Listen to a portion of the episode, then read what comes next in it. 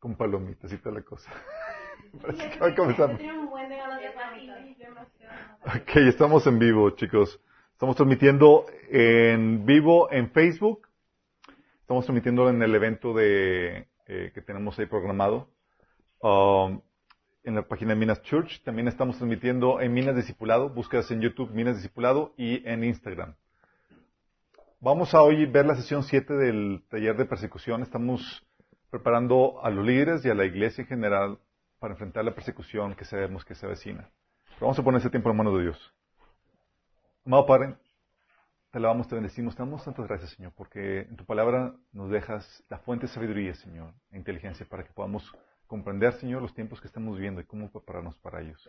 Pedimos, Señor, que hoy tú hables a través de mí, Señor, que el estudio fluya, Señor, sin ningún contratiempo, y que tu palabra se siembre en nuestros corazones, preparándonos y equipándonos, Señor, para hacer luz y sal, y para los tiempos que estamos viviendo, Señor. En nombre de Jesús. Amén.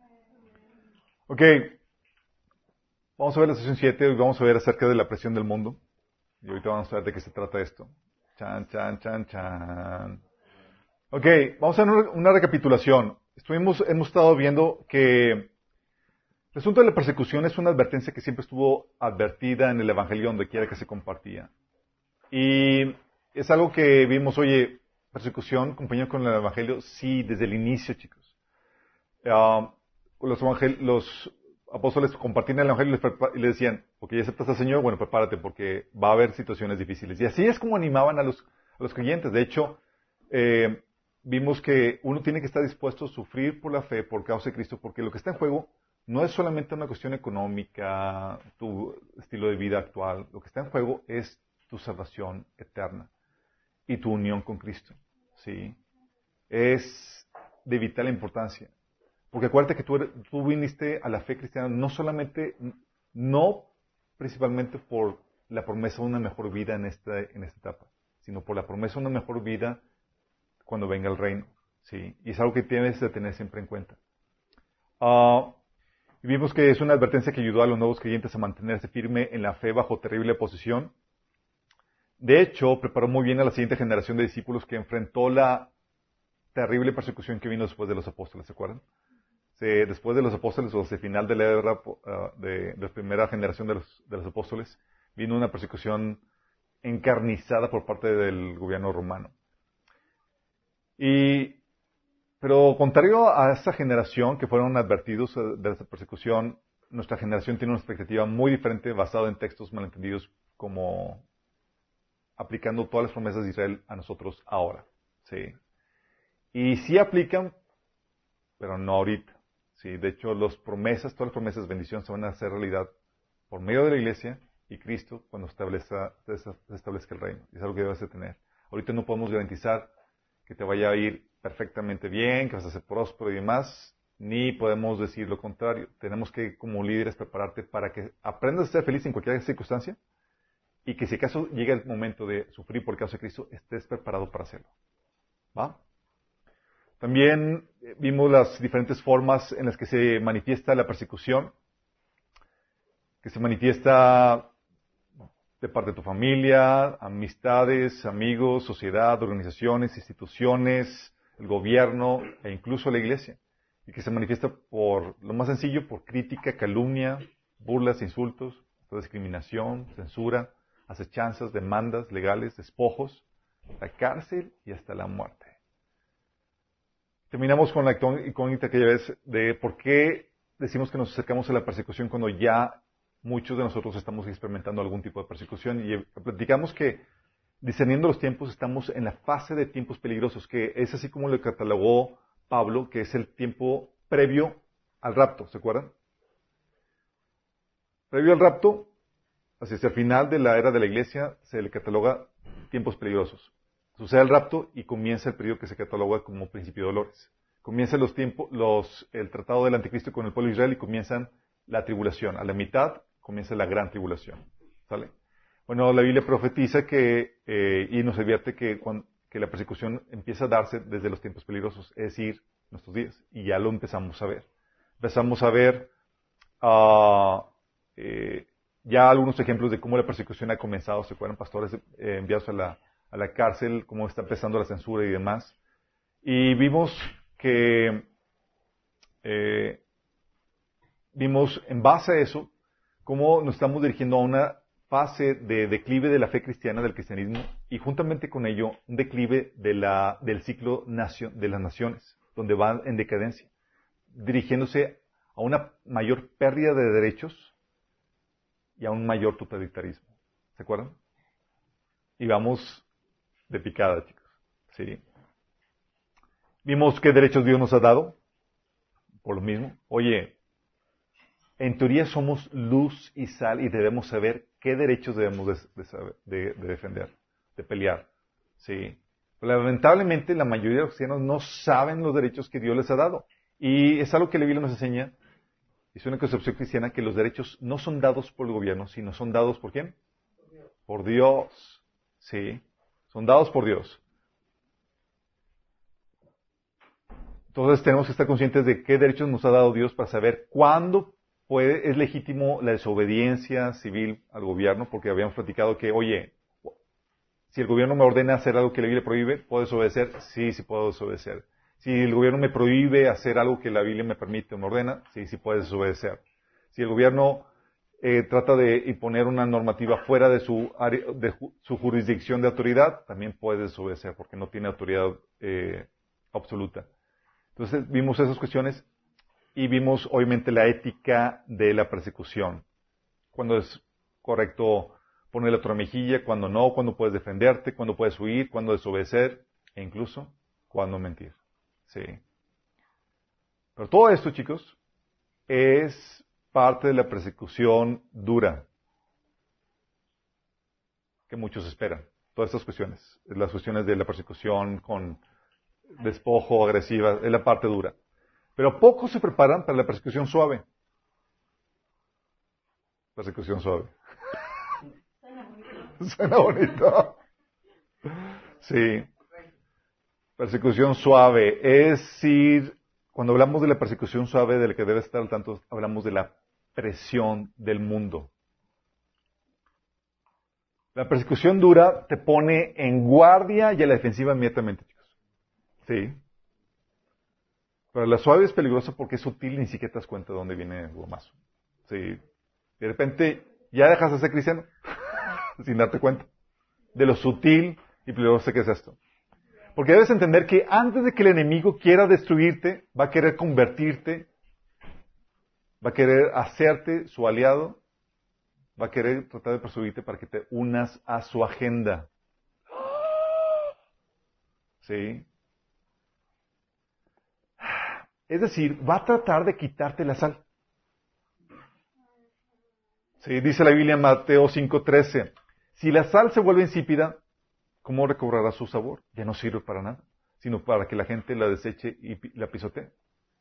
Es ahí donde Nada más te queda la forma cristiana, pero no la esencia. Tienes el nombre, sí, la nomenclatura, pero no tienes realmente el estilo de vida o la convicción que te hace un verdadero cristiano. Es lo que dice 2 Timoteo 3:5, que actuarán como religiosos, pero rechazarán el único poder capaz de hacerlos obedientes. Actuarán como religiosos, sí, profesan la fe y demás, pero en la práctica viven más paganos que, los mismos paganos. Sí. Entonces, eso es lo que el enemigo va a tratar de hacerte. Porque si te pone en una situación donde te quita la esencia cristiana, ya no les estorbo. De hecho, ni siquiera se preocupa por ti. ¿Sí? Porque la persecución, te recuerdo, se va a ir contra quienes, no contra cualquier cristiano, sino contra los que se mantienen fieles al testimonio de las escrituras, solamente ellos. Dice la Biblia en Apocalipsis 6, 9. Cuando el Cordero rompió el quinto sello, vi debajo del altar las almas de los que habían sufrido el martirio por causa de la palabra de Dios y por mantenerse fieles en su testimonio. Fíjate, no porque tenían el nombre de cristiano, sino porque por causa de la palabra de Dios y por mantenerse fieles a su testimonio. Es decir, eran fieles a la palabra de Dios, o lo que se conoce en ciertos ámbitos cristianos fundamentalistas, apegados a la palabra, sin desviarse de ella. ¿sí? Eh, Dice Apocalipsis 12, 17, que entonces el dragón se enfureció contra la mujer y se fue a hacer guerra contra el resto de los descendientes, los cuales obedecen los mandamientos de Dios y se mantienen fieles al testimonio de Jesús. O sea, sin distorsionar el testimonio de Jesús sin distorsionar el Evangelio. Porque, si se acuerdan chicos, habían platicado que parte de la persecución que se va a desatar y que se está desatando, se está desatando de forma indirecta, es decir, no está diciendo, vamos a hacer una legislación, legislación contra los que se dicen cristianos. Si te dices cristiano, te dices creyente, crees en Jesús, vamos a perseguirte. No hay una legislación así, sino que habían platicado que va a ser la estrategia de Daniel, ¿se acuerdan? Oye, los que estaban en contra de Daniel querían hacerlo a un lado y era como que, ¿cómo lo hacemos? No podemos decir una legislación de, vamos a meter a Daniel a la fosa de leones. Si lo ordenamos por decreto.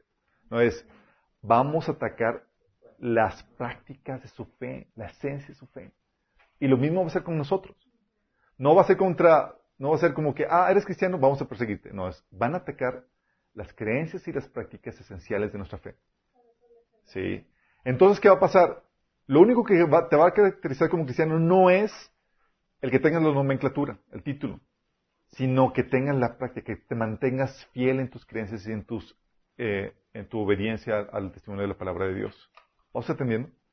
Por eso hace énfasis eso. No, no los quiero asustar, chicos.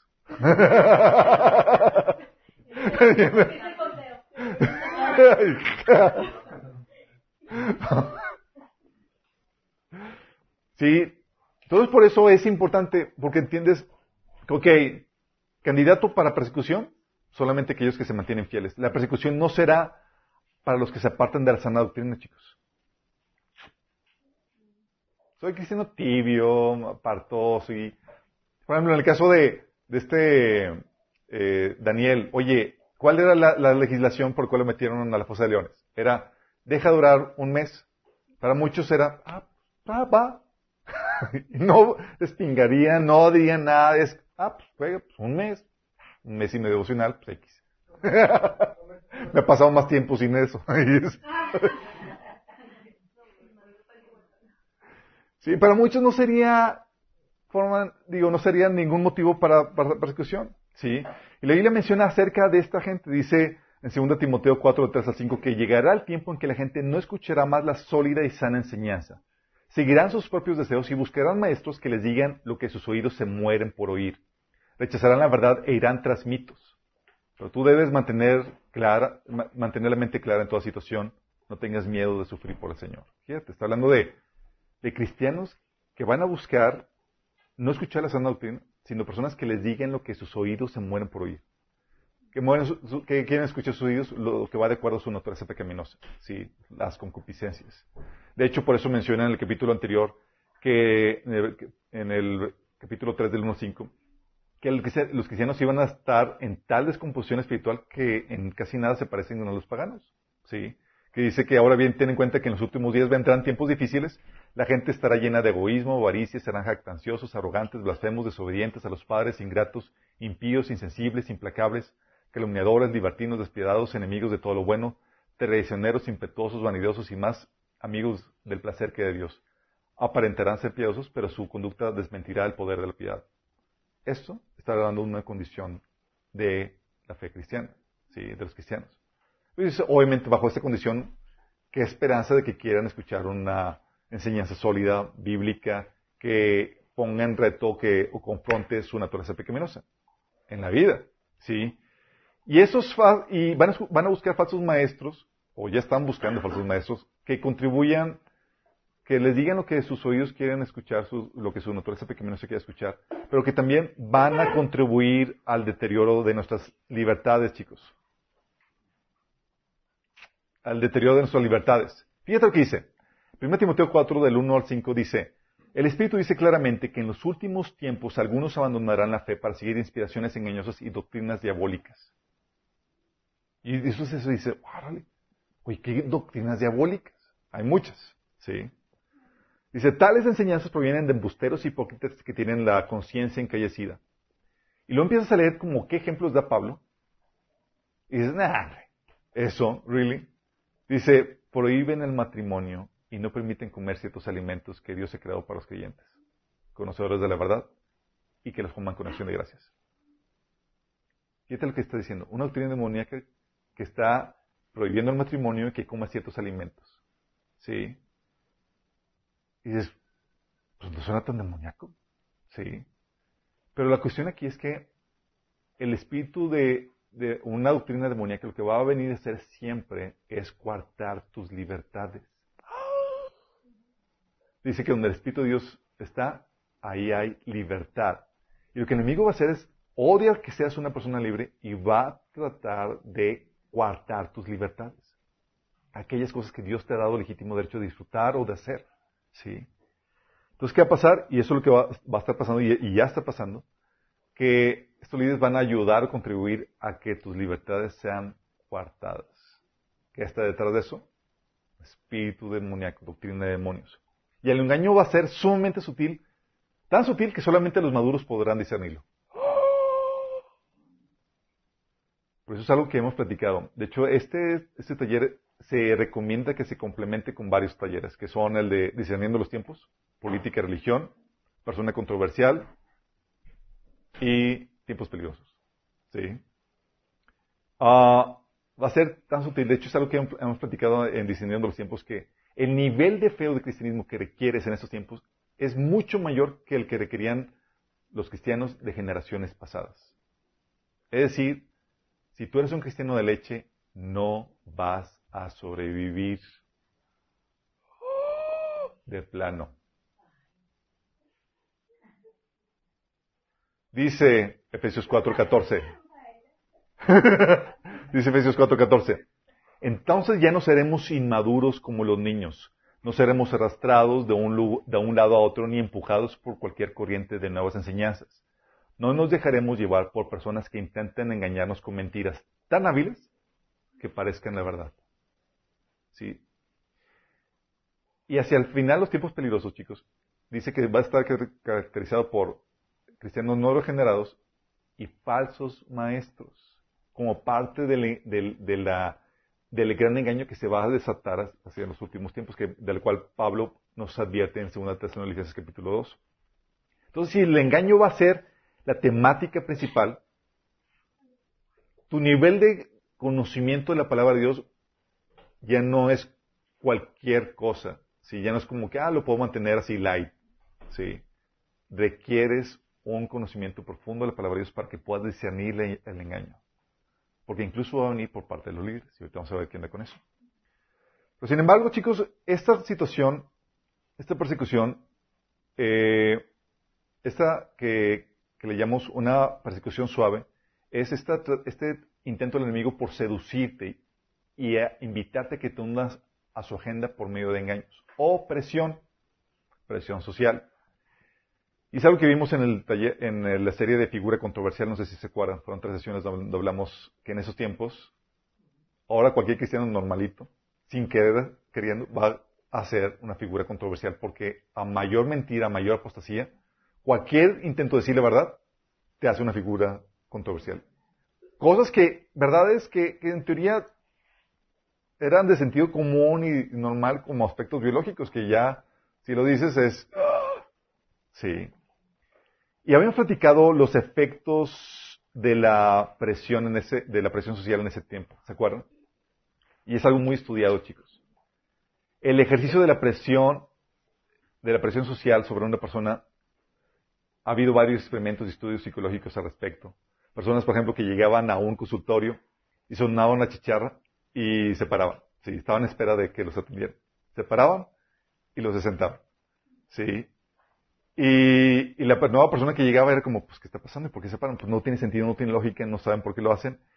Y por la presión, pues ella empieza también a unirse al comportamiento. Sí. Total, que empiezan a pasar todos y ella queda sola. Y, sigue teniendo ese mismo comportamiento, sin razón, sin lógica. Es sonar la chicharra y se sigue parando y se sienta. Sí. Y llegan nuevas personas y ellas, al ver que tienen ese comportamiento, sigue, emulan el mismo, el mismo, la misma situación, ¿sí? sin cuestionar, sin nada más, por pura presión. Sí, ahí puse los enlaces de eso. O el otro estudio donde están, ponen eh, ciertas líneas en el pizarrón y era como que tú tienes que decir cuál es la más chica y cuál es la más grande. Y es evidente cuál es cuál, pero todos en, el grupo estaban, eran parte de, del experimento actores y decían, decían que la más chiquita era la más grande. Y el, el, que, el objeto de estudio, el individuo que estaba siendo expuesto a ese estudio, por presión, decía que la más pequeña era la más grande, para no disentir. Son estudios reales, chicos. Y tú y yo lo hemos experimentado. Sí. Por presión, lo evidente, se vuelve, vuelve, confuso. Por presión tú puedes violar tus convicciones. Por presión. O sea, lo que, tú, lo que para ti era normal era obvio, lo que era eh, verdadero, de repente empieza a tomar otro giro. Sí, empiezas a cuestionar lo que en teoría ni debería cuestionarse. O sea, tus mismos ojos están diciendo cuál es la más chica y cuál es la más grande. Y lo estás diciendo, ah, Y empiezas a dudar aún de tus mismos sentidos. ¡Qué heavy! Otro experimento se le llama el Milgram Experiment, en donde la persona eh, es una persona que estaba dentro de, un cubículo con una, con una vitral y supone que eh, si no contesta bien a unas preguntas será torturado con, con, con choques, ¿sí? Eh, y la persona supone que tenía que dañar a la persona cuando el, eh, cuando le fallaba y tenía que seguir instrucciones de dañarlo por una persona que estaba en autoridad, que estaba dirigiendo el experimento. Y resultó que por, cuando eres sometido a una persona de una figura de autoridad, es, aunque estés dañando a una persona, las personas ceden a esa presión. Y aunque la persona está gritando de, ¡ah, no! Y, y nada más porque le está haciendo presión. Sí. Y lo mismo pasa, pasó con, con Hilter y con eso. Sí. Personas que son moralmente, no son malas, o son lo normal y demás, causando y dañando a otras personas por la presión de, eh, de una figura de autoridad. Yo, sí, yo más estoy haciendo mi trabajo. Sí. Entonces puse los enlaces de ahí. O sea, el efecto de la presión es real y el enemigo la conoce. Y antes de querer perseguirte, va a tratar de ejercer esta táctica para que te unas a su agenda. Heavy. Y va a haber dos tipos de líderes cristianos involucrados, porque tú que dices, ah, pues las masas, los líderes van a resistir en contra de eso. Ja, ja, ja. Haber dos tipos de líderes cristianos, los que se unen a la agenda de persecución por la presión, ¿sí? o los que, y los que disciernen y le resisten. El, principal enfoque o el principal target del enemigo son los líderes de la iglesia, chicos. Sí. Porque si tumba una figura de autoridad, con eso tumba a un montón de personas que lo estaban siguiendo ciegamente para su vida espiritual. Sí. Y por presión de, del, mundo, um, ups, mm, por presión del mundo, líderes cristianos se van a unir a la agenda de la persecución. Por presión del mundo se vuelven políticamente correctos y comprometen el Evangelio. Ya está ahorita. Eso está, concuerda con los tiempos que estamos viviendo, ¿sí? Y porque la típica condición de ser humanos es que no queremos ser rechazados o criticados por nuestra posición, por nuestras creencias. Queremos ser aceptados por. Sí. Eh, queremos, y no es excepción de Luis, queremos ser aceptados por el mundo como lo hicieron incluso los falsos profetas. Jesús advirtió, así dio una solemne advertencia en Lucas 6:26 de, ay de vosotros cuando los hombres hablen bien de vosotros, porque así hacían sus padres con los falsos profetas. Es decir, si habla muy bien de ti el mundo, siéntate y reconsidera que está mal. Sí. Pero pocos toman a cuenta esta advertencia, tanto los líderes como la gente. Oye, pues mi líder todo el mundo lo ama, y no es ni controversial ni nada. Es como que, ups, sí. ¿Y qué crees que pasaría? Oye, por causa de la presión, chicos, ya está sucediendo hoy en día. Te voy a poner ejemplos para que te asustes un poquito. Por presión están sucumbiendo, por ejemplo, a la agenda LGTB, Plus, Ultra, y whatever. Sí. ¿Qué,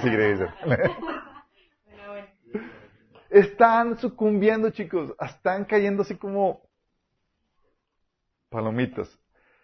Denominaciones enteras sucumbiendo a la presión y ya cazando a parejas gay, como la iglesia metodista, de hecho, una división en Estados Unidos por causa de eso. O sea, pastores diciendo, es que son personas que no fue sincera y demás, y por qué no debo casarlos y demás. Y la iglesia metodista teniendo esa, esa problemática. Iglesias bautistas y presbiterianas también ya, eh, obviamente hay, se dividieron las iglesias en ese sentido, hay las que se resistieron, pero denominaciones enteras, chicos, imagínense, sucumbiendo a eso.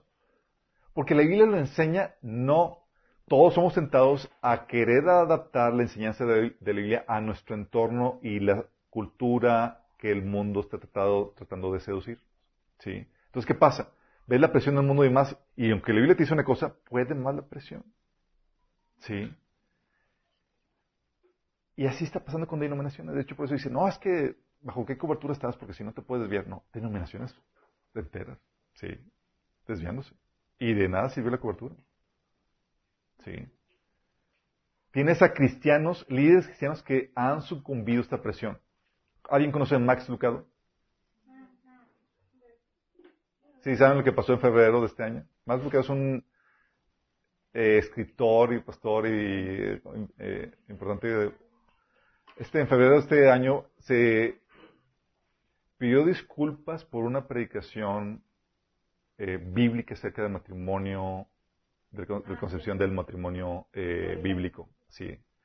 Eh, fue en el que 2004, cuando, empezaron a legislarse los matrimonios gay y demás, ella, él comentó de cuál es la postura bíblica, nada controversial bíblicamente lo habían invitado a, compartir una iglesia y en esa iglesia enseñó la postura bíblica acerca de eso ante las situaciones que están sucediendo de, empezar, de que se están empezando a casar matrimonio, digo, parejas gay.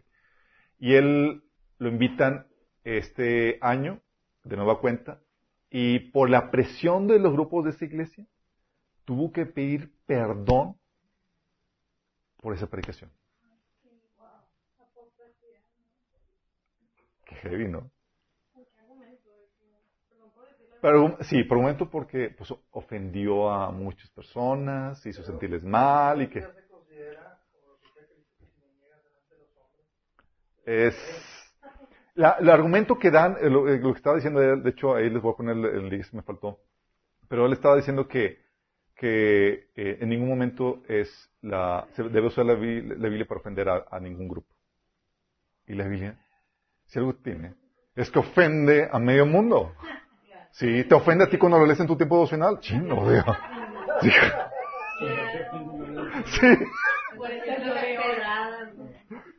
O sea.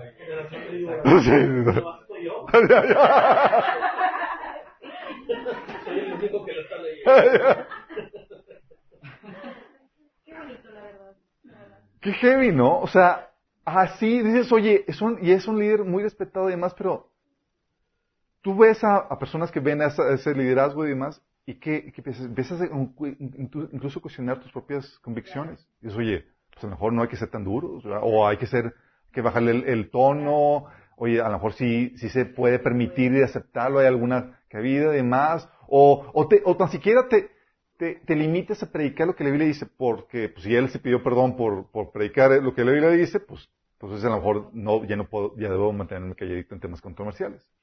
¿Sí me explico? Eso es Max Lucado. Bueno, el Papa Francisco, que se considera parte de la cristiandad.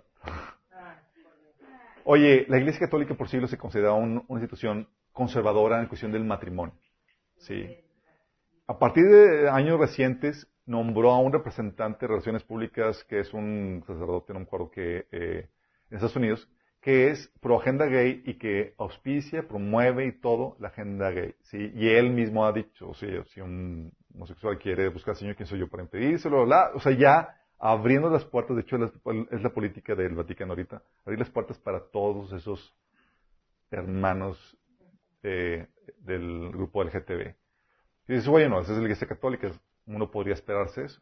Pero es una novedad, chicos, porque era, si algo tenía era era, la iglesia católica era conservadora, tan siquiera en eso.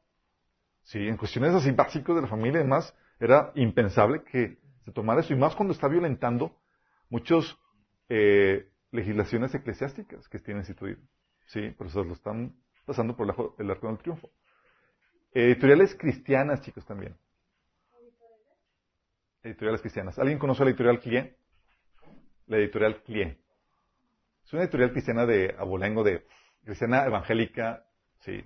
Bueno, César Vidal estaba comentando en, una, en un podcast de eh, en una transmisión que la parte de la agenda para distribuir la familia y demás es eh, atacar a, líderes para que se hundan en esta agenda, pero también a instituciones, seminarios y demás, y, editoriales. El editorial que, que sacaba material cristiano bien robusto, eh, fundamentado y, demás, pues sacó una, eh, un comentario bíblico, pero agenda gay, así promoviendo la agenda, pero bien, bien machín. Si dices, ¿en la vida? Sí, en la vida. Había otras iglesias que no sé si han visto las, las desfiles y demás de eh, cristianos de algunas iglesias desfilando juntamente con los de en el desfile del, del orgullo gay desfilando con ellos pidiendo perdón a los, a los, de ese, a los de ese estilo de vida porque, porque los, porque los sintieron condenados por nosotros, porque hemos hablado mal de ellos, etcétera, etcétera, etcétera. ¿Qué, está pasando? Se ha sucumbido a, a ello por la presión. ¿Ha valido más la presión que lo que evidentemente dicen las escrituras? ¿Sí? Le preguntaron, ¿cuál es la línea más, más, más chica? Y decían, la otra. Porque, no porque la Biblia dice otra cosa, sino porque la presión así de fuerte es. Y esos personas, a esas personas que se unen a, ese, a que sucumben a eso, ya no son material de persecución. ¿Estás consciente? Ya no son. Otra situación que sucede por, por uh, unirse eh, por la presión es que le empiezan a quitar todo lenguaje ofensivo al Evangelio. si le quitas todo el lenguaje ofensivo, le quitas el Evangelio. ¿Sí? Oye, le dices, oye, pues es que es un, el Evangelio es un llamado a arrepentirse. Es decir, te están invitando, te están diciendo que lo que tú crees está mal, que tu estilo de vida está mal. Desde ahí, ya es ofensivo. ¿Sí? Y si le quitas el arrepentimiento, ya no hay Evangelio, chicos. ¿Sí? Si le dices, oye, tienes una problemática de que vas a ir al infierno así como estás, tienes una problemática de pecado, de, o sea, eso ya es ofensivo. O sea, si quitas el arrepentimiento, quitas el infierno, no hay evangelio. Dice, oye, es que el Señor te ama así como, estás, y así te abrazas, así como eres. Ya no es evangelio. ¿Sí? ¿Y qué ha pasado? Pues empiezas a quitarle todo el controversial al mensaje de la palabra de Dios. Tienes el caso, por ejemplo, del pastor, el ex pastor de Hillsong en Nueva York, Carl Lenz, que le preguntaron en The View, en el programa de Estados Unidos, eh, muy liberal. Va y fíjate lo que hace la presión. Le dice la, la entrevistadora, así que, ¿no es pecado en tu iglesia tener un aborto? Imagínate. Te preguntan eso, la pregunta es sencilla, pues si es pecado, le el orden. Sí, lo establece muy claro. Dice, mmm, ese es un tipo de conversión con la que tendríamos primero, en la que tendríamos que primero descubrir tu historia, de dónde eres. Eh, sí quiero decir, Dios es el juez. Sí. O sea, Él es el controversial, yo soy aquí la versión amigable. O la, gente tiene que vivir, su, vivir con sus propias convicciones y los aplausos en, el, en la audiencia. Es una pregunta tan amplia para mí. Yo voy más alto. Quiero sentarme con, con la persona y preguntarle primero qué es lo que cree. Y todos así, wow, qué padre. ¿Por qué? Porque le quitó lo ofensivo al Evangelio. Del Evangelio. ¿Sí, vamos? Se adoptó por la presión de este mundo. Qué fuerte. También tienes a, por ejemplo, Joel Austin cuando le preguntaron acerca de otras religiones cuando fue entrevistado por Larry King. Este Larry King le gusta meterle en la llaga.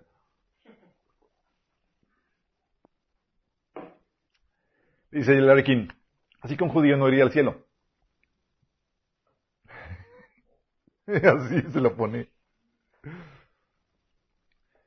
Y yo lo no, es que, Larry, yo no puedo juzgar el corazón de alguien. Solo Dios puede indagar el corazón de alguien. Como si realmente por obras uno pudiera hacer. como si el corazón, como si hubiera un corazón tan puro en algún lugar de la tierra que, pudiera, por su situación de, su corazón, y ganarse el cielo. Dice. Para mí es un asunto decir, para mí no es mi asunto, eh, para mí no es mi asunto decir si este va o que no va. Yo solo digo lo que la Biblia dice, yo quiero, yo quiero poner mi fe en Cristo. Creo que está mal ir por ahí diciendo tú no vas, tú no vas, tú no vas, porque no sigues exactamente mi forma. Pero tú crees en tu forma, dice el arquín. Yo creo en mi forma con todo mi corazón. Pero si alguien no la comparte, estaría... Pero si alguien no la comparte, estaría mal, ¿no? Dice el arquín. Tratando de llevar las conclusiones lógicas de su fe. Pero pues obviamente te ponen así. ¿Por qué? Porque no es políticamente correcto. Te van a ver mal, fanático y demás. No es políticamente correcto decir que, oye, otros, pues, si no creen en Cristo, se van infierno. Sí. Dice, no, no sé si lo vería así. Yo presentaría mi forma, pero dejaría a Dios ser el juez de eso. Pues yo no sé. Si tú no juzgas a nadie, ¿qué tal de los ateos? el siguiente, siguiente grupo. Yo dejaré a Dios ser el juez que decida quién va al cielo o al infierno. Yo solo presento la verdad y cada semana comento es una relación con Cristo. Pero no voy a ir por ahí diciendo que si no quieren creer en eso, esa será su elección. Dios mirará su corazón y solo Dios sabe eso. Sí.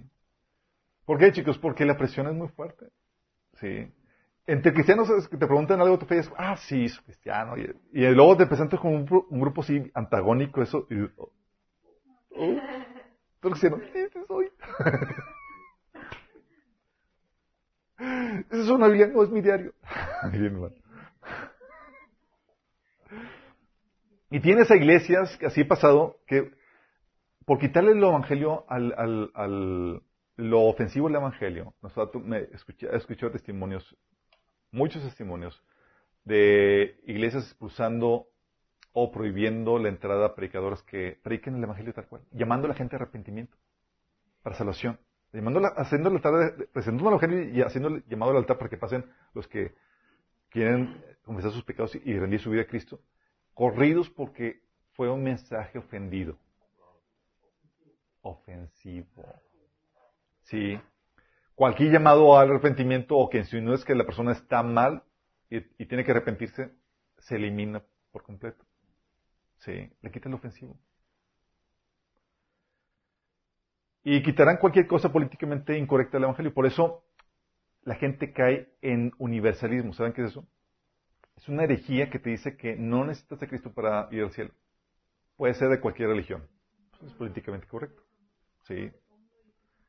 No puedes decir que los musulmanes u otras religiones no irán al cielo, por ejemplo. ¿Sí? Y eso hace que parte de los que se unen a la agenda de persecución típicamente se unan también a la agenda ecuménica dirigida por el Vaticano.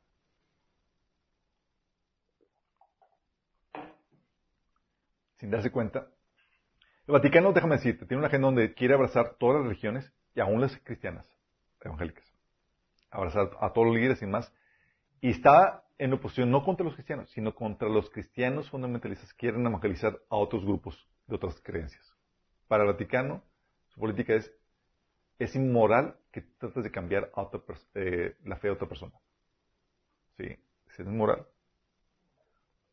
El Vaticano eh, ha tenido reuniones de oración con personas de otras religiones, es algo que vimos en taller de, digo, en el estudio de ecumenismo. Una vez el Vaticano, el Papa dijo, los, musulmanes adoran al verdadero Dios. El Papa. Sí, el Papa Juan Pablo II. Dice, el hinduismo es otra forma de refugiarse en el verdadero Dios. El hinduismo. Los budistas tienen la ayuda de Dios en buscar la iluminación. Y menciona que también hay mucho de santo y verdadero en todas las religiones, aún del animismo, que es paganismo. Puede, pues puede preparar su corazón para recibir la verdad de Cristo. En otras palabras, todo hombre puede crear su propia salvación o hacer el bien y con el Espíritu Santo quien opera en toda religión. Sí, de hecho es lo que menciona, como la iglesia menciona que, que no hay salvación fuera de la iglesia católica, dicen que todas las religiones están místicamente unidas con, la iglesia, con el Vaticano. Sí, por eso ves eh, fotos del Papa besando el Corán, o el Papa incluso predicando en iglesias pentecostales.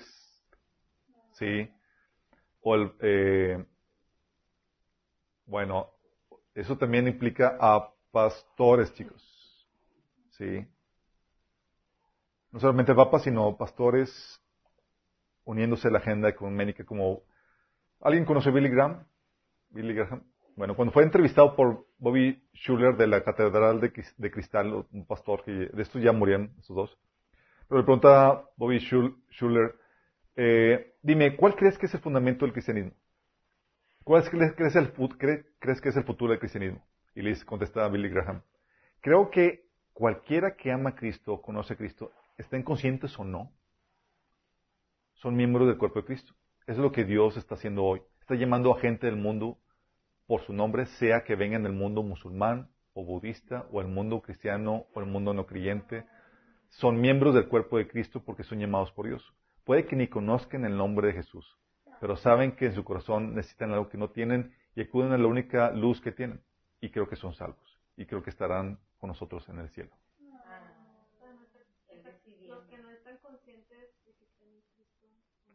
O sea, hay gente que, que no se ha convertido, va a estar ahí. Y le dice, y dice el, que lo entrevistó, es fantástico, estoy muy emocionado de escucharte decir esto. Hay una anchura en la gracia de Dios. Eso me recuerda a ancho es el camino. Pero no exactamente la gracia. Sí. Uh, Joel Austin, eh, comentando acerca de este eh, comunismo, hablando del Papa, dice, amo el hecho de que ha hecho a la iglesia más inclusiva, hablando del Papa Francisco. Sí, yo lo sé. Amo el hecho de que ha hecho a la iglesia más inclusiva, no tratar de hacerla pequeña, sino hacerla más grande para hacer que todos entren y ese mensaje resuena conmigo. Creo que el mensaje que está transmitiendo es que respeta, es que respeta a la gente, toda la gente que quiere ver unidad. Sí. Tony Palmer, que era un ministro, si me acuerdo, anglicano, eh, que fue a una conferencia de una iglesia de Kenneth Copeland, tratando de unir, fomentar la, unión entre católicos y cristianos. Él habla de que, ya es que dice que el espíritu de Elías eh, en los últimos tiempos, se derramaría en los últimos tiempos y que reconciliaría el corazón de los padres o los hijos. Y está hablando de que eso se refiere a la iglesia católica que es el padre y los hijos, los protestantes, en que se van a reconciliar. Sí, sí. Creo que Dios me trajo aquí con esta conferencia en el Espíritu de Elías para volver el corazón de los hijos a los padres y los padres a los hijos para preparar el camino al Señor. El Espíritu de Elías es una reconciliación. Es la gloria lo que nos une, no la doctrina. Y Kenneth Copeland, que es un ministro protestante evangélico, que hablando a la reconciliación con la Iglesia Católica. Rick Warren, también. Luis Palau, ¿te acuerdas mostrando su apoyo al Papa y demás? James y Betty Robson, Benny Hinn también apoyando al Papa y demás. Déjame decirte esto. Es algo muy delicado porque dices, oye, pues ¿qué tiene de malo? Si no estoy tomando taller de apologética, te recomiendo que lo tomes. Hablamos qué onda con, con el Vaticano. Déjame decirte esto y aclararte una vez. No hay forma que una persona que siga la doctrina católica que pueda llegar a ser salvo. No hay forma. La Biblia católica prohíbe la salvación por fe, que es la única forma en que la Biblia ordena para obtener la vida eterna. ¿Sí? Hay católicos que no son católicos en la doctrina. ¿Sí? Pero para fomentar que el líder de la iglesia católica, ¿sí? que dirige y defiende la, la, doctrina católica, y abrazarlo además cuando lo que predica es un antievangelio que, según Pablo, es maldito, es no saber pues nada de, la Biblia, ¿sí? O no conocer realmente quién es el, el, eh, qué es el catolicismo. O serlo adrede, ¿sí? Chuck Colson, hay otros líderes eh, que hicieron la declaración de evangélicos y católicos unidos, eh, y que ambos se reconocen como cristianos, diciendo que pues, no es necesario evangelizar a católicos, ¿sí? Um, y déjame aclararte que en, hay asuntos donde tú puedes, asuntos de agenda, por ejemplo, antiaborto, por familia, además, con las cuales tú puedes hacer un frente común con católicos, porque tenemos ese. Pero en cuestiones de evangelio, como dice Pablo acerca de los judíos, que en cuanto al evangelio, son nuestros enemigos, aunque son amados por causa del, de, la elección. ¿sí? Así lo mismo pasa acá. Por causa del evangelio, no puedes considerarlos amigos.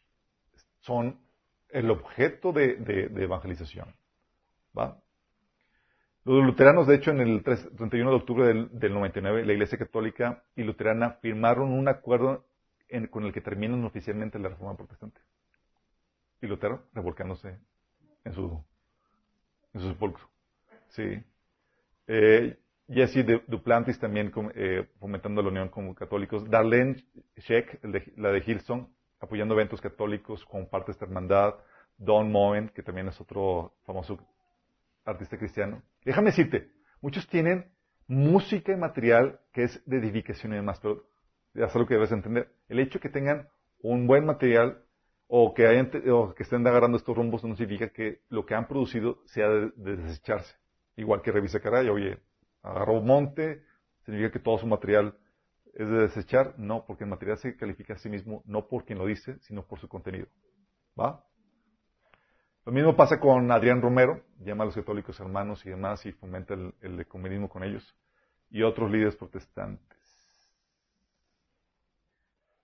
Y también pasa con líderes de iglesia, chicos, comprando la agenda de izquierda. ¿Cuál agenda de izquierda?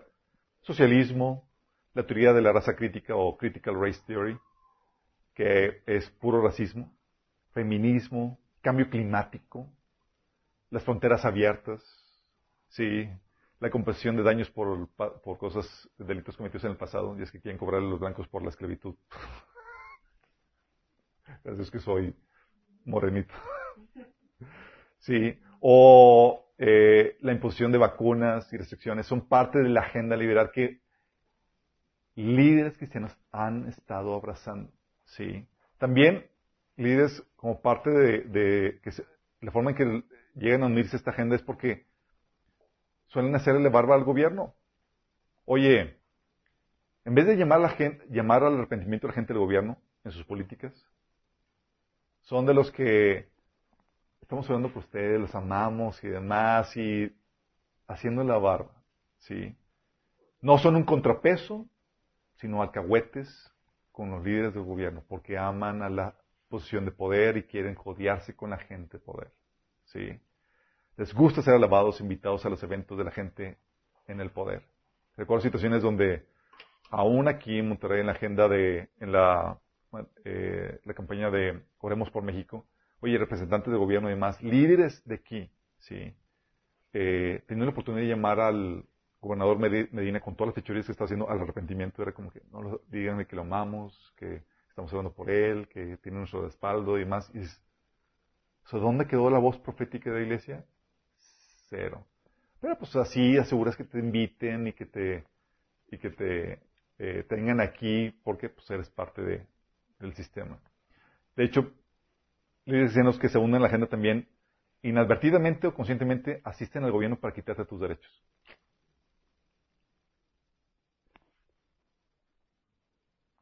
En su ignorancia de la Biblia, todos podemos ser fácilmente manipulados con ignorancia. ¿Estamos conscientes? Pero en la ignorancia de la Biblia de muchos líderes caen en ese tipo de, de aberraciones, chicos. Si pastores acusan de desobediencia a solteros mayores de edad, porque no pueden distinguir el principio bíblico de la mayoría de edad, ¿qué te puedes esperar acerca de aspectos más complejos como la autoridad de gobierno? Sí. Nos ha tocado situaciones donde, oye, no es que tú estás en desobediencia, el tipo, el pelote de 30 años de que, ir acusando de desobediencia al, hijo de 30 años porque no se sometió a su papá. Sí, porque no sabe qué onda con el principio bíblico acerca de eso. O sea, ¿qué discernimiento tenemos para contrastar las asechanzas del enemigo desde el gobierno? Si no hay ese discernimiento acerca de cómo opera y cómo funciona la autoridad bíblicamente. ¿Sí? Y tienes por lo mismo a líderes apoyando las políticas totalitarias del gobierno, políticas del COVID. Por ejemplo, ¿sí? Déjame decirte esto, y te lo repito, como le hemos dicho anteriormente. No hay problema si tú te quieres vacunar. Tú investigaste y hiciste tus tareas, eres libre para hacerlo. Pero tú como líder de una iglesia, querer apoyar una vacunación obligatoria a personas que están sanas o que ya fueron, sí, o restringir la libertad de tránsito, de trabajo y demás es, uno, no conocer los límites de la autoridad del gobierno y no conocer los derechos, sí. Y algo que hemos platicado y que la Biblia nos enseña es que, oye, si la Biblia te invita a la posibilidad de desobedecer las autoridades civiles, es implícitamente una invitación a que las cuestiones, ¿correcto? Porque si no, ¿cuándo? ¿Sí? Si no puedo cuestionarlo, entonces no puedo analizar lo que me están diciendo, cuando sí, cuando no. ¿Sale? Bueno, hay líderes que fomentan o fomentarán la ciega sumisión al gobierno, chicos. Sucedió este caso aquí mismo en Monterrey. Tú puedes platicar casos de, de, de, de, otros países y de Estados Unidos y demás que, que conozco y demás. Pero para hacértelo más cardíaco, te voy a presentar uno de aquí. ¿Sale? sí. Hay un, eh, digo, pues hemos estado mencionando pastores de otro, de otras, de prominentes de otros lugares. Y esto te lo comento para que estés en guardia y no tengas en un pedestal a ningún líder. ¿Sí? Uh, ¿Qué es lo que sucede? Bueno, tienes, eh, se presentó el pastor Paco con este, en un en una foro, eh, pastor Paco Garza de la Iglesia de la Fe. Se presentó con, en un eh, foro eh, con este bronco y demás, llamando a la ciega obediencia a las autoridades. ¿Sí? El pastor Paco decía, porque estaba diciendo que, oye, no salgan, cuarentena, bla, bla, bla, y se acuerdan, estaban limitando incluso que la gente no vaya a trabajar, o sea, le estaban prohibiendo sus trabajos si no eran esenciales. ¿Y cuántas muertes había en ese entonces para hacer la, cuarentena? Había 11 muertes, nada más, sí, en el mes. Y decía Paco, quizá digan 11 muertes en Nuevo León contra 5 millones, ¿qué tantas son? Bueno, si es tu hermano, si es tu esposa, si es tu hijo, son muchos. Fíjate cómo apelando, y es lo que sucede, se apela a las emociones por encima del razonamiento. ¿Sí? Oye, pues se murió un hijo tuyo ahogado, vamos a prohibir todas las albercas porque esa es la lógica. ¿Sí? se asustaron. sí. Dice, así que ¿Todo bien? No te preocupes, ya desconecto. Así que debemos, dice él, um, quizá digan 11 muertes contra 5 millones, ¿qué tantos son? Bueno, si es tu hermano, si es tu esposa, si es tu hijo, son muchos. Así que debemos nosotros seguir todas las instrucciones que nuestras autoridades nos están ofreciendo. Yo creo en la buena intención de las autoridades. ¿Qué estás diciendo? ¿Estás viendo lo que dijo? Dice, así que debemos seguir todas las instrucciones de nuestras autoridades que nuestras autoridades nos están ofreciendo. Yo creo en la buena intención de las autoridades. Dime cuántas cosas aquí, cuántos pasajes bíblicos aquí nos están violentando. Primero, la buena intención. Él te enseña acerca de tener una santa desconfianza de nuestra pecaminosa. ¿Sí? Y la obediencia a las autoridades está limitada, como ya lo hemos estado hablando repetidamente. Pero cuando dice esto, el pastor no está predicando la Biblia, sino está justificando políticas de gobierno que son dignas de cuestionar. ¿Sí? Para hacerte un, darte un contexto, en el 2018 morían por mes 139 personas por influenza y neumonía en Nuevo León. 139. Y nadie se inmutaba.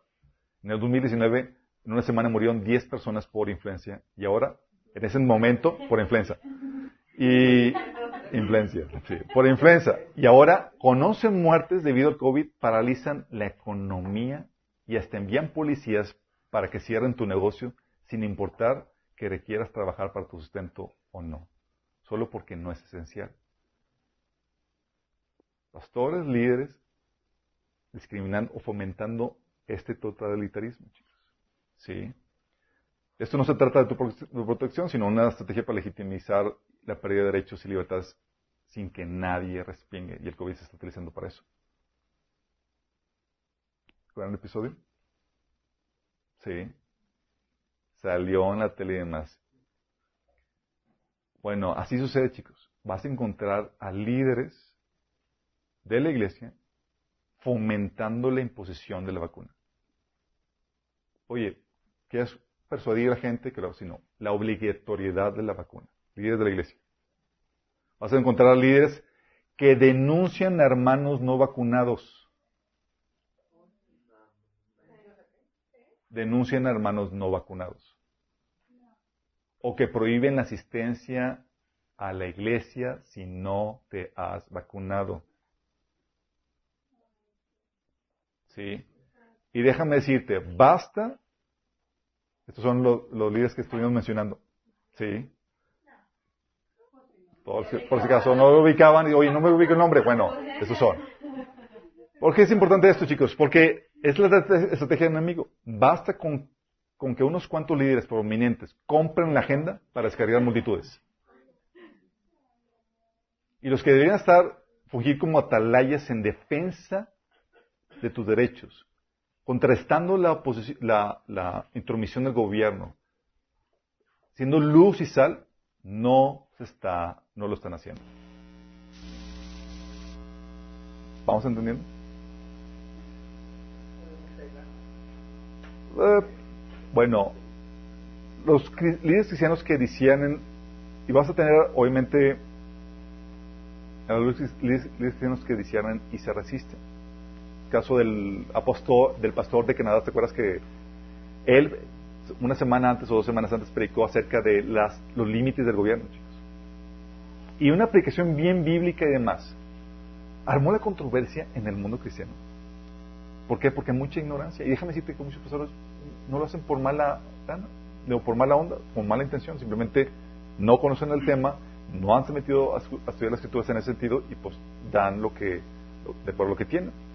Y tienes, bueno, hay líderes como ellos que se oponen a la pérdida de derechos por cualquier motivo. Por COVID, por la vacuna, por lo que tú quieras. Ellos lo, ellos se oponen y lo denuncian. Sí.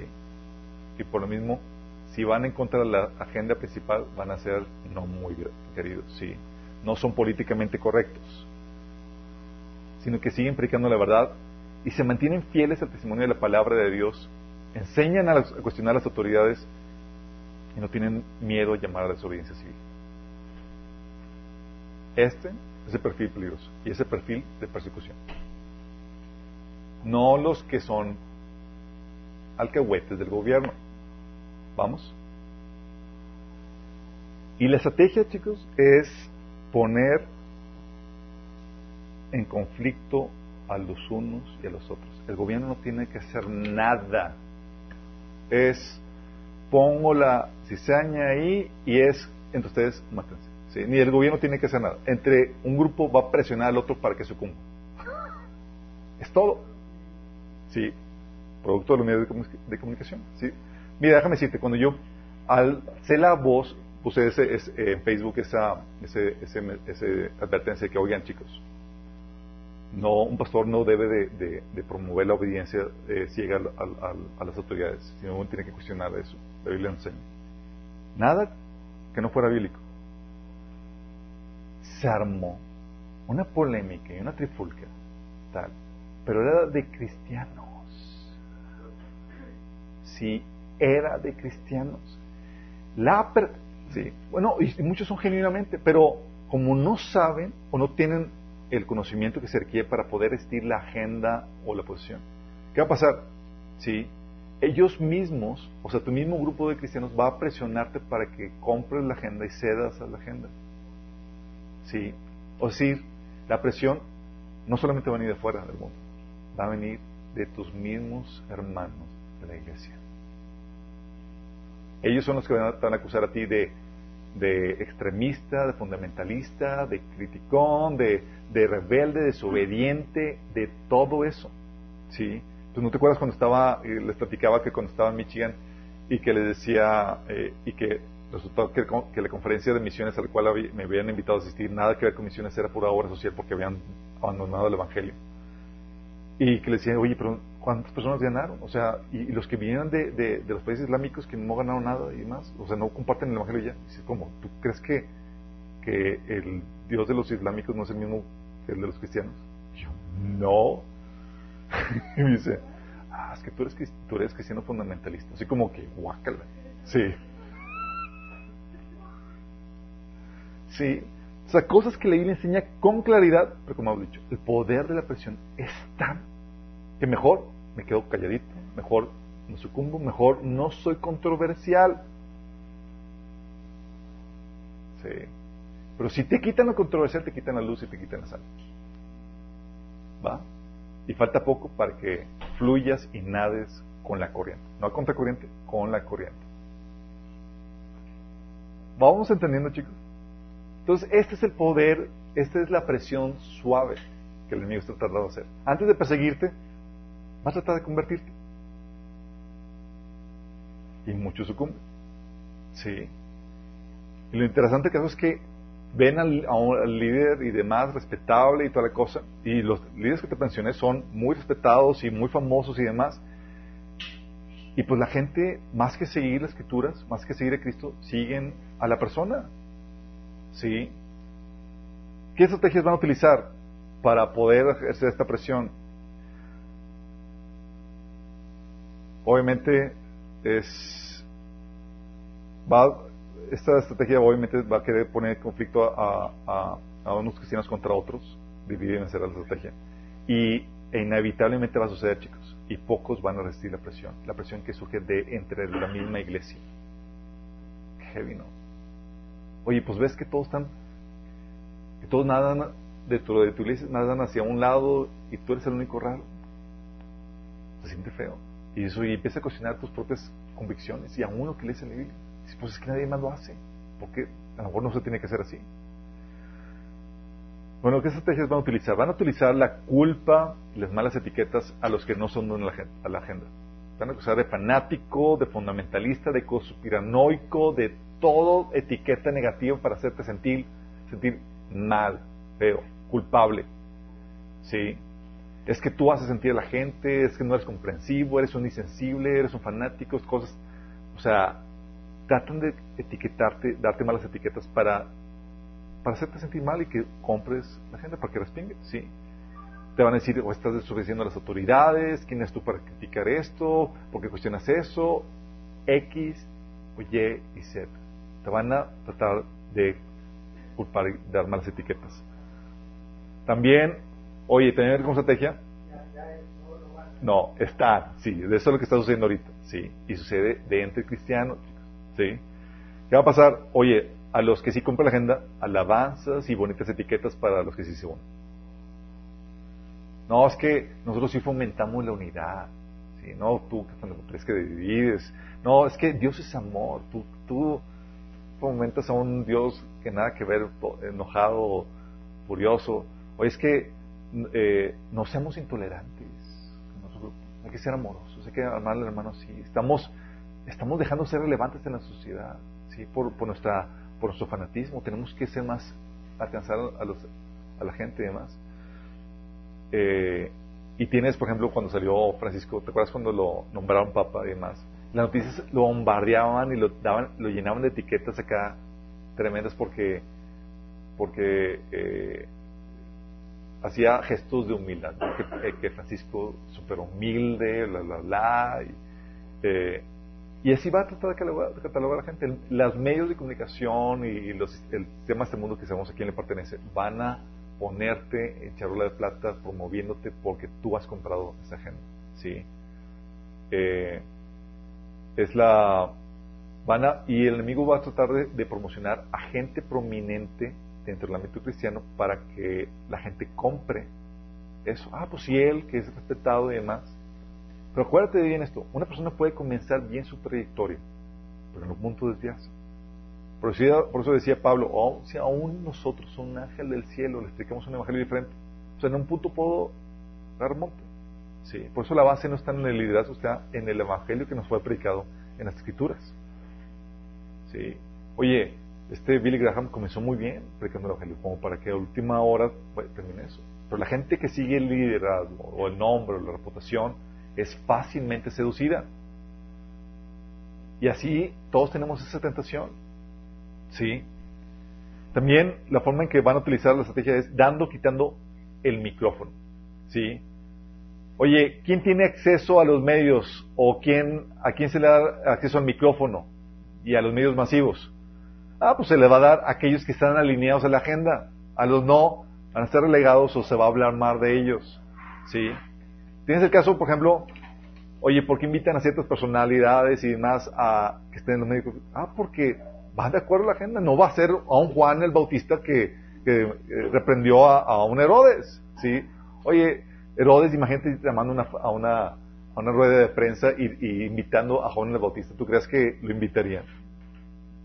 es como que, prepárate, si le dan el micrófono a Juan Bautista, prepárate para la reprimienda que, les daría a todos, ¿sí? Bueno, si va a pasar, van a tratar a, la gente y, y, el sistema de este mundo sabe a quién dar el micrófono, a quién no. Y no es casualidad quién, a quién se le da voz en los medios de comunicación, chicos. Por ejemplo, ¿tú crees que Greta Thunberg, si saben quién es, la del cambio climático y demás, ¿tú crees que ella le dieron el micrófono porque tenía una trayectoria super, sobresaliente y era una super alumna y demás? Nada que ver. Hay, de hecho, hay memes de personas, de eh, niños y personas de su edad con más trayectoria y con más logros y demás para darles, pero a ellos ni los fuman ni los pelan. ¿Por qué? Porque hay una agenda detrás. ¿sí? Está comprado eso y lo que están tratando de hacer es hacer una, eh, una campaña de, eh, propagandística, ¿sí? Para poder vender una agenda. Entonces, ellos van a dar, quitar micrófono para promover una agenda, ¿sí? También premiando, castigando a la gente. Oye, tienes, por ejemplo, cuando vino el Papa a Estados Unidos, invitaron para recibirlo a la Casa Blanca a Rick Warren y a T.D. Jakes, si saben quiénes son, son líderes muy prominentes del mundo evangélico. Sí. Oye, Obama que te invite a la fiesta y a darle a abrir, a orar aquí la, tal, tal eh, evento y demás, pues te eleva, ¿no? Pues oye, me, yo me relaciono con el presidente, yo soy asesor del presidente y demás. Y eso a muchos, a muchos líderes de la iglesia lo que buscan, ¿sí? Las relaciones, el estatus, la posición y todo eso. Deja tú la fidelidad del evangelio y demás. Pero a cristianos que, que se mantienen fieles, la palabra, que resisten y que denuncian. Uh. Tienes a pastores demandados o quitándoles permisos. Por ejemplo, John MacArthur se le fueron encima con demandas y como pues la tenía que perder también tenían un permiso para usar un, terreno para estacionamiento. Ah, pues te pones de modo, te lo quitamos y, le están quitando, o sea, de la nada, así como que, ah, pues el, municipio se los quitó nada más porque, porque quisiera. Y así empieza a pasar, ¿sí? Dejas de ser parte de la, de la agenda, no te unes a esto, vamos a quitarte eso. Porque quieren poner a gente prominente que te hagan a ti sentir cristiano normal, promedio, mal por sus convicciones. ¿Sí? Exaltan y levantan a los que son en la agenda para que tú, que te mantienes fiel, empieces a cuestionarte. Oye, a lo estoy siendo muy exigente. A lo mejor estoy mal. Sí. Porque la intención del enemigo es convertirte a su agenda. Para quitarte esto de un lado y no tener que perseguirte más adelante. Sí. Tienes también que van a utilizar la propaganda y la desinformación. Y esto es terrible porque todavía hay mucha inocencia por parte de cristianos y líderes en la iglesia, pensando que lo que nos transmiten las noticias es siempre con una buena intención de informar a la gente. Cuando la verdadera intención, hoy en nuestros días, es que lo que quieren hacer es moldear la opinión de la gente. Hay una campaña mediática para sesgar la opinión de la gente, para vender una agenda. ¿sí? Es una propaganda. Um, y tienen para un, continuo bombardeo mediático. Y tú te puedes ver claramente eso. ¿Sabes por qué? Por muchas políticas y demás que defienden y se promueven que son ilógicas e irracionales. Dices, ¿por qué esto? Ah, pues todo el mundo lo hace. Ah, pues todo el mundo. Sí, fluye. Sí. Y ese comportamiento de manada. Y esto es muy delicado porque lamentablemente los que estamos en liderazgo, si tú, haces, si tú no haces la labor de discernir la campaña propagandística que se está dando con los medios de comunicación y tú compras eso, vas a caer en la gente. Te conviertes en exactamente en eso. no, lo puedo repetir, pero sí. sí, eso es lo que pasa. Y empiezan, y es, donde hemos platicado acerca de eso cuando vimos en, el, taller de, la serie de tiempos peligrosos, que el hecho de que hay mucha información, se oculta información y hay una agenda propagandística que se está queriendo eh, establecer, que quieren vender algo, eso hace que, que la carga de indagar la verdad se vea más pesada. Porque, por un lado, tienes, ya no puedes tragarte lo que sea, y tienes que cuestionarlo todo, y tienes que indagar qué de lo que están diciendo es verdad y qué es mentira. O sea, tienes que usar tu pensamiento crítico, el cual estuvo dormido por durante generaciones porque no era necesario. ¿Sí? Ahorita te enseñan algo y te promueven algo, es como que, a ver, cuestionarlo, analizarlo, indagar, checar otras fuentes. O sea, es, no es cualquier cosa. Y hay mucha tarea que hacer. Pero por parte de los líderes cristianos es crucial que lo hagan. Porque por no hacerlo, compran una agenda del enemigo que promueve el que te quiten los derechos, las libertades, el que te restringan, el que... Y porque un lado no investigan bien lo que se, lo que se promueve en los medios y la agenda detrás, y porque no conocen bien los, la Biblia sus derechos y libertades. Sí. Tienes el continuo bombardeo mediático.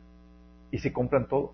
Y me ha tocado, mira, pastores y esposas de pastores sumamente enojadas, por ejemplo, con Trump. Oye, pues ¿qué tiene? Sí. Sumamente enojadas con Trump, que tenía una agenda pro vida, eh, por derechos humanos, quitando el, apoyo al aborto y demás, y están histéricos de que Trump, Trump había ganado. Y, y, yo decía, ¿pero por qué? Es que Trump es un grosero, y, y, todos los argumentos que estaban en, en, los medios. Sin filtrar, sin, sin nada. Y lo que hacen los medios y con las campañas propagandísticas, cuando no hay una información, lo que van a pelear siempre, y es algo que te debes de tener en cuenta, van a pelear, van a decir directamente a tus emociones, saltando el raciocinio. Si, te si, si se enganchan em-, con tus emociones, ya no importa qué te digan, ya compraste una emoción. ¿Sí? Y comprando la emoción es sacarte de ahí hasta el bien querido. Ejemplo, ¿Te ha pasado que te enamoras de alguien que sabes que no te conviene? ¿Te ha pasado? Dices, oye, mi corazón me dice que, wow, sí, pero mi mente dice, no me conviene, es lo peor. Sí. Pero al corazón.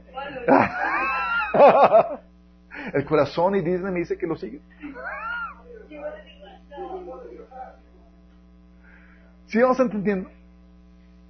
Y es lo que hacen, apelan las emociones al miedo, a la irracionalidad, al enojo, al estupor y demás. Y Dios le preguntaba, oye, ¿pero qué? O sea, le mencionaron los nombres, teniendo discusión con esta esposa del pastor, diciendo, oye, pero oye, ¿qué? ¿Qué? No, es que es una grosero, bla, bla, bla, bla. Oye, pero todo este currículum por cristiano, o sea, gracias a él tenemos estas cuestiones, bla, bla, bla. Y, y pura histeria, ¿sí? Y no, mil veces votaría por Biden, ¿verdad? Votan por Biden.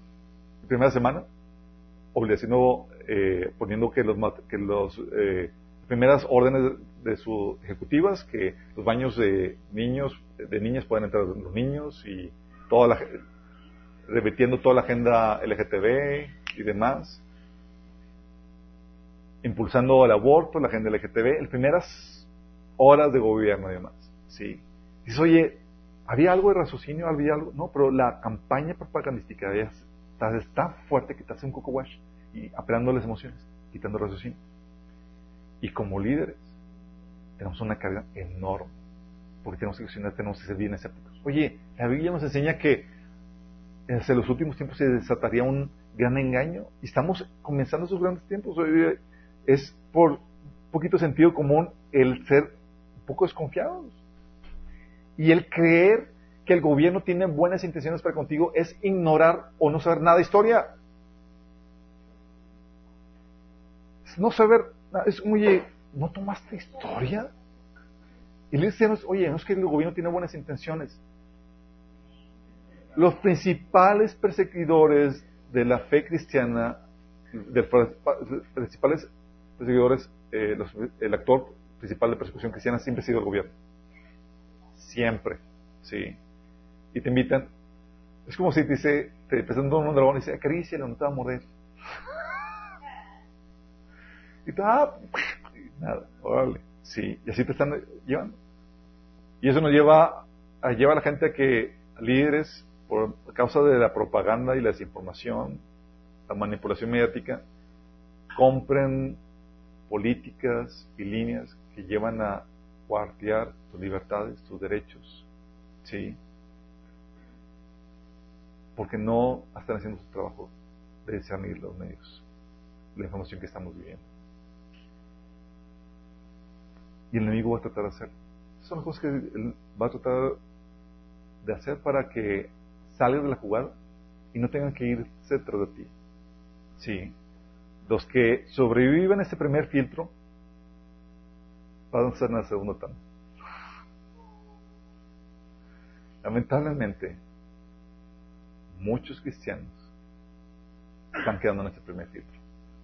Están comprando la gente, se les está quitando la sal, han comprando, se les ha quitado la esencia de la mujer, tienen nada más el puro título, ¿sí? y ya han comprometido el mensaje del Evangelio, o están a favor de políticas, de gobierno, demás, que vienen a preparar la persecución.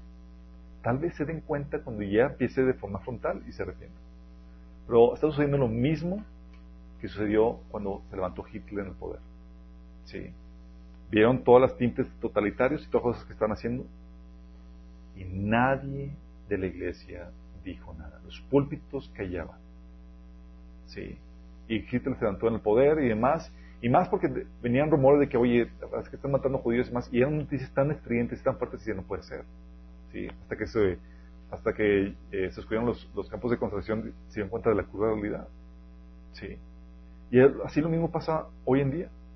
Hoy las noticias, detrás de ellas hay una agenda tan maquiavélica que cuando te la dicen, te resistes a creerla. Sí, te resistes a creerla. Y eso pasa mucho. Y dicen, no puede ser. Y de hecho, si la, si la denuncio, voy a verme bien conspiranoico, bien mal y toda la cosa. Sí. Pero si tú no te atreves a pararte en la verdad, vas a sucumbir con esto. Sí, vas a quedar. Entonces esto es lo que primero el enemigo tiene que hacer. La idea es que no te quite la, luz y la sal. Sí, la idea es que no se diluya el Evangelio. Los cristianos que, se, que entran en esta agenda son los cristianos de Sardis, que nada más quedan con el puro nombre de estar vivo, la fama de estar vivo, pero están muertos. Ya comprometieron el Evangelio. ¿sí? Se fueron, ya se hicieron universalistas, ya Cristo no es necesario para, hacer, para, para la vida eterna, puede ser una buena persona, no requiere el arrepentimiento, eh, la sangre de Cristo ya no cuenta, ¿sí? Para el perdón de pecados. ¿Te desvías así? No eres salvo, ¿sí? También son los cristianos de la iglesia de la Odisea. Oye, pues quieres posición, riqueza, estatus, ganar este mundo, y el, y el enemigo te lo va a ofrecer, ¿sí? Pero siempre y cuando te unas a la agenda, y te va a costar, ¿sí? Y son de los que el Señor dice, por cuanto no eres tibio ni caliente, o sea, tienen cuestiones de la fe que, nos han desviado de la doctrina ortodoxa, pero pues tienen el corazón en el mundo. ¿sí? Dice, por cuanto no eres frío ni caliente, te voy a vomitar. Entonces, estos grupos de personas son de los que, ok, ya el enemigo se lo echó en la bolsa, no son problemáticas. ¿sí? Nos vamos a los fieles. Recuerda, la persecución va a los que se mantienen fieles a la palabra de Dios y su testimonio. Tú te desvías, no eres sujeto de persecución. ¿Sí? Tú ya eres parte de esto. Y el enemigo quiere, quiere persuadirte, seducirte. Va a usar, va a usar líderes cristianos de prominencia que se desvíen para que tú también seas desviado. Va a usar la tremenda campaña propagandística que está realizando por medio de los medios de comunicación. Todo lo necesario para que tú cedas a tus convicciones. Pero tú violas el Evangelio, tú diluyes el Evangelio o comprometes el Evangelio, no solamente está en peligro tu salvación, sino la de, que, de aquellos que te siguen, como decía Pablo. Guarda la doctrina para que, para que por medio de ella seas salvo tú y los que te escuchen. Oramos. Amado Padre Celestial, gracias Señor, porque tú nos adviertes en tu palabra, Señor, la importancia de mantenernos fieles a ella, Señor. Gracias por advertirnos que no solamente, Señor, viene esta persecución dura, Señor, donde vienen entre nosotros físicamente o tu nombre, más, sino que viene también esta persecución suave, Señor, donde el enemigo a tratar de, de comprarnos, de seducirnos, Señor, de hacernos unir a su agenda, Señor. Y ya muchos días se han unido ya, Señor. Han dejado de ser luz y sal. Padre, que eso no suceda con nosotros, Señor. Todos corremos ese riesgo, Padre. Y te pedimos, Señor, que aquellos que se han unido, Señor, que tengan misericordia de ellos, Señor, y que los despiertes. Que los ayudes, Señor, a recapacitar, Señor. Que a pesar de la presión puedan ver la verdad de tu Evangelio, Señor. Y volver a ella. Ayúdanos, Señor. Que podamos ser luz y sal que estemos aquí, Señor. Que mientras que estemos aquí, Señor, antes de que sea el rato, Señor, que tu iglesia se mantenga firme, valiente, Señor defendiendo la verdad a capa y espada. Te lo pedimos,